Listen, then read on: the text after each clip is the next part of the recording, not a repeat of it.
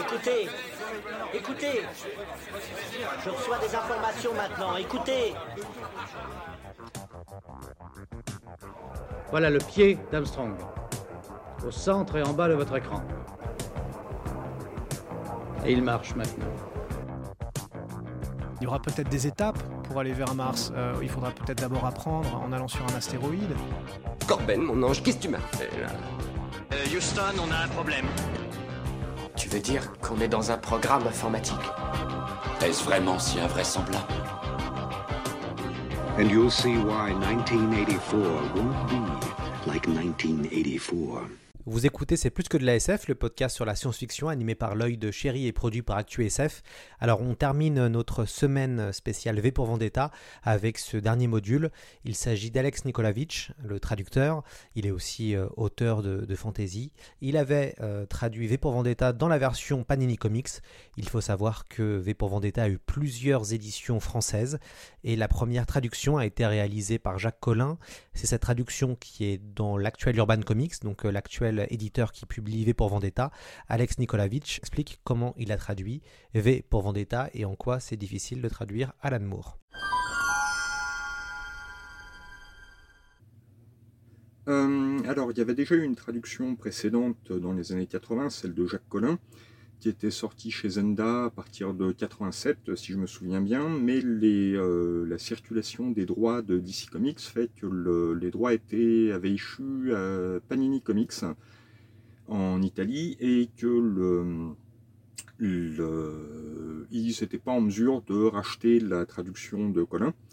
Et donc, ils ont voulu la refaire. Et euh, ça m'a échu parce que, comme il y avait eu une retraduction de Watchmen peu de temps auparavant qui était d'une qualité discutable, euh, et que la traductrice euh, qui l'avait euh, qui l'avait faite s'était prise une volée de bois vert, du coup, personne, personne ne voulait reprendre V pour Vendetta de peur de se faire atomiser. Et Panini a fait la tournée des popotes des traducteurs en, espérant en trouver un assez fou pour se lancer dans l'aventure. En, en, quoi c'est difficile de traduire, ou en quoi c'était difficile de traduire V pour Vendetta? Euh, bah, le, Moore est un auteur qui est euh, très littéraire, qui est euh, parfois un peu technique, et surtout qui est très référentiel. Donc il faut trouver un ton. il y avait une tonalité juste à trouver, qui était celle de la, la science-fiction anti-utopique. Enfin, de, V pour Vendetta, c'est une dystopie. Et donc il fallait trouver le ton juste pour, pour cette traduction. C'est aussi un ouvrage assez imposant, il fait dans les 340 pages de mémoire. Et donc le, le c'est pas c'est disons pas l'auteur le plus simple, c'est pas le tout venant par exemple d'une aventure de Spider-Man euh, écrite par un par un auteur de base. Il y a des il y avait de vraies difficultés. Et du coup, comme ils avaient perdu du temps à chercher un traducteur, j'avais un délai qui était relativement court. Donc ça a été une difficulté supplémentaire. Quel a été le passage le plus difficile à traduire? Euh, bah, La chanson, euh, notamment. Il y, a une, euh, il y a un moment, 5 pages d'une partition avec une chanson, Vicious Cabaret, qui était... et ça, traduire de la chanson, c'est toujours difficile. Surtout que je me suis acharné à faire... J'avais le, je connaissais le, le, le disque qu'on avait été tiré par David G. de, de, de Baos. Et du coup, le, le, je tenais à ce que la chanson non seulement rime, mais en plus soit chantable façon karaoké sur, le, sur la musique qui avait été écrite par David G. On, on voit que dans la, quand on regarde le, le, film, on sent que le, en tout cas que le personnage de V a un phrasé très particulier, un phrasé euh, précieux. Ah, il est extrêmement, il est extrêmement shakespearien, c'est voulu. Il a un côté grandiloquent. Et euh, en cela, Moore s'inscrit dans une tradition euh, qui est double, puisque déjà le, personnage emprunte son allure à Guy Fawkes, qui était un personnage de, révolutionnaire catholique euh, qui avait tenté de faire sauter le Parlement dans les années euh, 1600. Et à côté de ça, oui, il y a le, le côté euh, toujours un peu grandiloquent des personnages de justiciers masqués dans la tradition anglaise, comme le Scarlet Pimper, Pimpernel ou ce genre de personnage. Donc du coup, il y a ce, il y a ce côté-là et ça permet de le mettre en opposition avec les, euh, les personnages du parti euh, qui sont beaucoup plus terre à terre, qui sont des, des fascistes montants, des policiers, des, des personnages comme ça.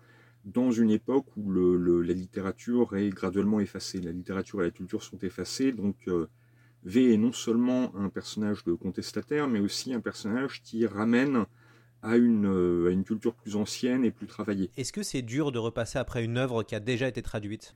Euh, Parfois oui, surtout que la, la traduction de Jacques Collin, j'avais grandi avec.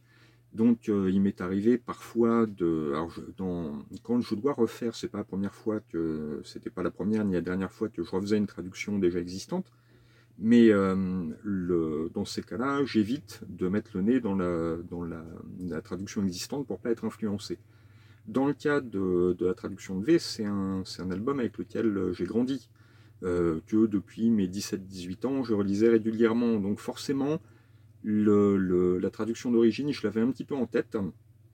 Et il y a des moments où, euh, où, je me suis retrouvé à coincer sur des passages difficiles, à passer un certain temps dessus, et puis d'un coup, une illumination, je me dis Ah, mais si, je sais comment faire, euh, taper, euh, taper mon texte, et puis être pris d'un doute, aller dans mon rayonnage, prendre, le, prendre la version précédente, et m'apercevoir que j'allais ressortir en fait le, que mon inconscient était allé ressortir le quasiment mot à mot la traduction d'époque. Donc ce qui est assez, euh, ce qui est assez rageant, ce qui est aussi euh, à mettre au crédit de la traduction de Jacques Collin qui est excellente. Hein. Le, le, il m'est arrivé d'avoir à refaire des traductions parce que les précédentes n'étaient pas très bonnes. Là, c'était uniquement pour des raisons de droit d'auteur, euh, de, de, de, soucis de droit qui étaient dans lesquels l'éditeur voulait pas s'embarquer. Vous avez traduit d'autres euh, livres, je crois, d'Alan Moore. Qu'est-ce que vous pouvez voir comme différence entre V pour Vendetta et le reste de ce que vous avez euh, traduit ou travaillé?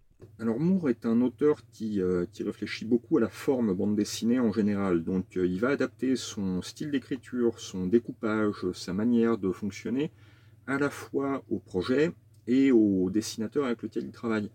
Donc du coup, euh, V pour Vendetta, il y a un côté euh, histoire de justicier à l'ancienne. Euh, en plus, l'histoire éditoriale du titre a été un petit peu chaotique. Donc ça, ça conduit à ce qu'il y ait deux parties assez, assez nettement délimitées dans l'œuvre qui correspondent au changement d'éditeur en anglais. Mais quand par exemple on compare avec Swamp Thing qu'il écrivait à peu près à la même époque, euh, là, il cherche à faire de la poésie. Vraiment, il y a un côté extrêmement baroque et poétique dans, dans Swamp Thing qu'on ne retrouve pas forcément dans, V pour Vendetta, ou pas de la même façon. Euh, de la même manière que Swamp Thing est une série horrifique. Et donc, du coup, il va aller dans, les, euh, dans des formes de style qui sont celles des auteurs, des auteurs d'horreur qu'il qu appréciait. Sur euh, Watchmen, il fait du super-héros, donc le langage est... Euh, alors j'ai pas eu à traduire Watchmen, euh, mais on voit que le, fonctionnement en termes d'écriture de, est plus hérité à la fois du roman policier et puis des classiques, du genre.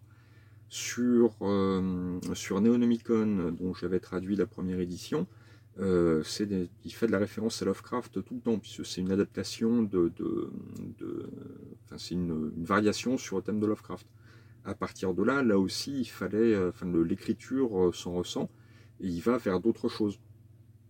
Euh, sur Top 10, euh, qui était un, une série de super-héros, mais dans une ambiance de série policière à la New York Police Blues ou Hill Street Blues, il y, a vraiment un langage policier, un côté très terre-à-terre qui, qui était à restituer aussi. Et comment s'est passé Vous l'avez un petit peu évoqué, mais euh, vous avez dit que ça avait été compliqué, la, parution de V pour Vendetta? Alors, euh, au départ, ça sortait en noir et blanc dans un magazine qui s'appelait Warrior, un magazine anglais.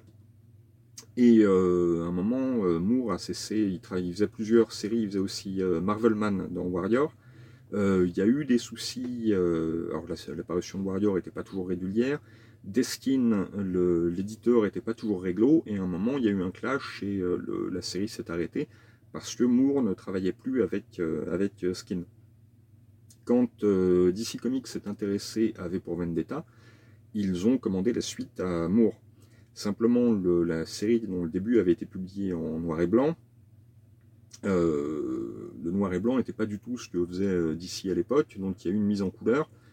Il y a eu déjà eu un, une rupture de temporel dans l'écriture. Il a repris la série après quelques temps où il avait fait pas mal d'autres choses. Il avait avancé dans d'autres, dans sa réflexion sur le, le médium comics. hein.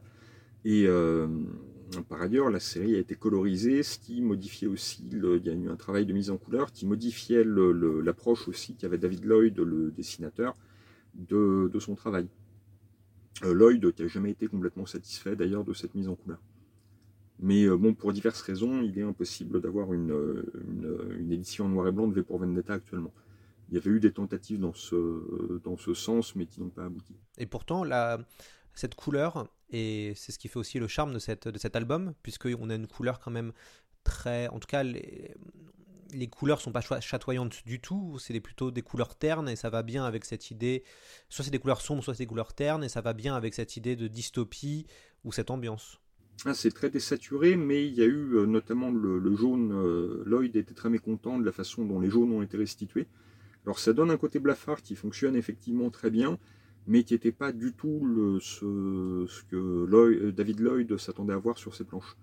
Quand il travaille pour la couleur, on a vu sur, sur des séries comme Hellblazer ou d'autres choses qu'il a pu faire, on voit bien que le traitement, même son dessin est différent et que le traitement des couleurs est pas dans le même quand il est désaturé euh, et qu'il euh, qu'il cherche un côté un peu terne, on n'est pas du tout dans le même euh, dans le même état d'esprit. Est-ce que c'est dur de traduire Alan Moore? Euh, c'est pas facile parce que c'est un auteur qui est très référentiel, euh, qui travaille beaucoup sur euh, des références euh, euh, littéraires, sur des références au genre auquel il s'attaque. Donc, quand il fait Watchmen, il y a énormément de références euh, à l'histoire des comics elle-même. Euh, même quand il fait des choses comme euh, quand il a travaillé sur Spawn notamment, sur des séries très grand public et avec moins d'impact, on sent qu'il y a une réflexion sur le sur les vampires, sur l'horreur, sur la magie, qui va se retrouver dans, ces séries-là. Il y a souvent aussi des citations plus ou moins discrètes à des poètes ou à des auteurs euh, qu'il aime. Et euh, c'est pas toujours facile de débusquer tout ça ou d'arriver à en restituer le sens. Euh, donc là, il y a des difficultés de ce côté-là. Après, en termes de prose euh, pure, c'est pas l'auteur le plus complexe, en ce sens qu'il a une culture classique et que du coup, son écriture est très fluide. Euh, hormis peut-être dans Swamp Thing où il va vers le baroque, en général, il n'y a pas de souci de compréhension des structures de phrases chez Moore.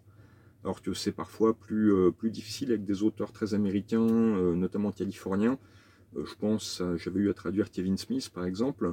Il a une manière de, compacter ses phrases qui, est, liée à la parlure en Californie et qui rend parfois la restitution en français un peu, un peu complexe, qui demande plus de, de travail d'adaptation. Euh, Moore, c'est vrai que c'est surtout sur Swamp Thing où là il y avait un, un travail plus littéraire à fournir dans la mesure où un style baroque, euh, un style littéraire baroque peut vite devenir ridicule en français si on n'y prend pas garde.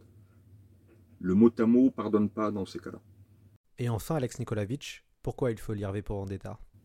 Euh, parce que c'est très bon. Euh, c'est un, c'est un classique et c'était un, un de ces classiques instantanés euh, comme Moore sait en produire.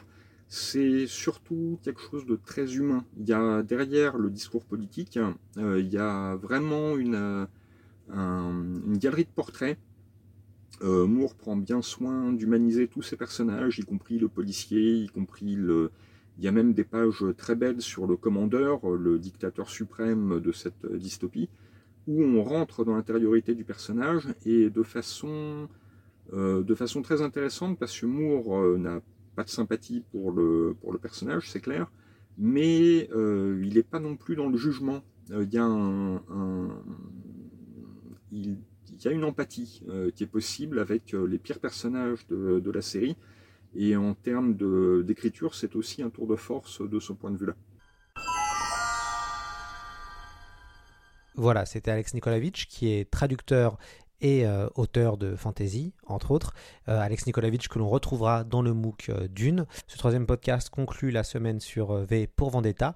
Il y avait eu Laurent Kessy avec Erwan Desbois et Alex Nikolavitch qui était sorti lundi dernier. Puis euh, j'ai laissé le module avec Erwan Desbois sur le film V pour Vendetta qui avait été scénarisé par Lily et Lana Wachowski. Et enfin, c'est Alex Nikolavitch qui a conclu euh, cette semaine avec les coulisses de la traduction de V pour Vendetta. On se retrouve très vite pour un nouveau euh, podcast de C'est plus que de la SF.